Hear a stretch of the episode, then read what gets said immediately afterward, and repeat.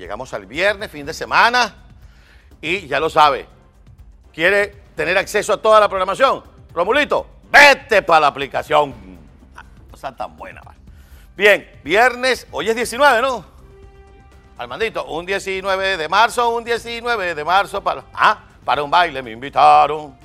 Hoy amanecí desafinado, no es que yo sea muy afinadito, pero ya el viernes uno no tiene fuerza. Bueno, tengo muchas cosas que compartir con ustedes. Lo primero, eh, celebrar como miembro de este equipo maravilloso de EBTV y con la responsabilidad que mis compañeros pusieron sobre mis hombros de ser miembro de la junta directiva de este canal y me refiero a mi compañero el señor Carlos Méndez, CEO de esta empresa, Leopoldo Castillo, vicepresidente editorial y quien les habla, Carlos Acosta, eh, junto a autoridades de los poderes legítimos de nuestro país.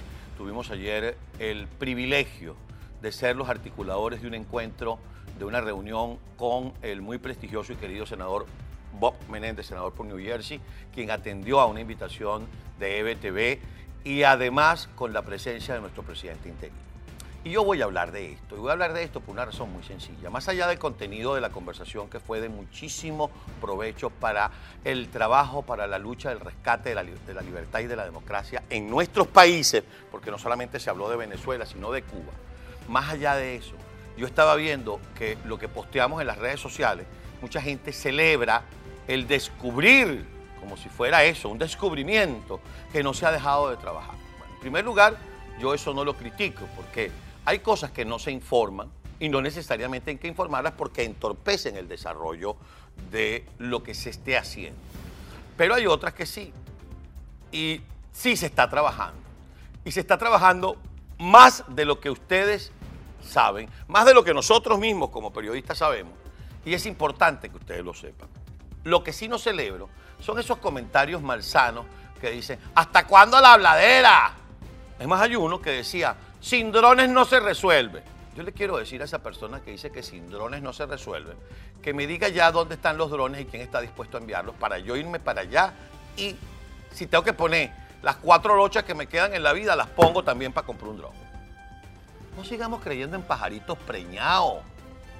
No sigamos creyendo en invasiones.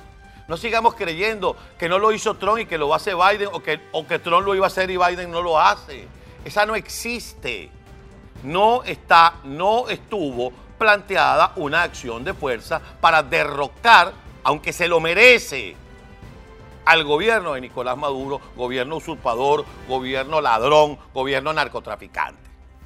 No está planteado. Lo que sí está planteado es una coalición internacional que le obligue a ese malandro a que si es verdad que quiere hacer elecciones, haga unas elecciones con observación internacional, con garantías para los participantes, con un padrón electoral que la gente pueda ver quién está votando, dónde está votando, pero no por quién está votando, porque nuestra constitución garantiza el voto secreto, directo y universal.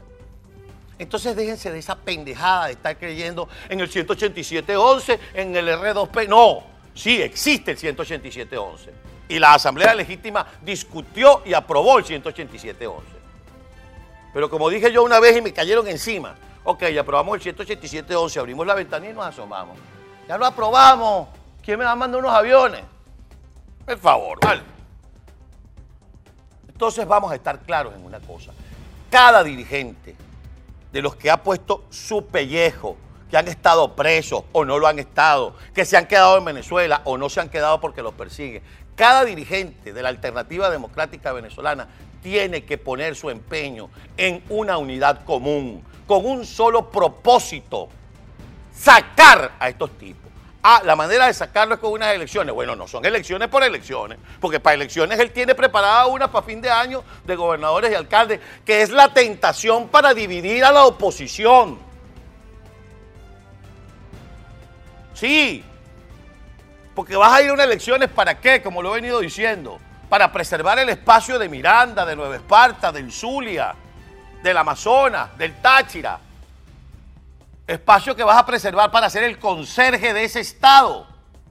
No, aquí lo que amerita son elecciones generales, partiendo por una elección confiable para elegir a un presidente o presidenta de la República. Y estoy hablando ya casi como los malandros eso.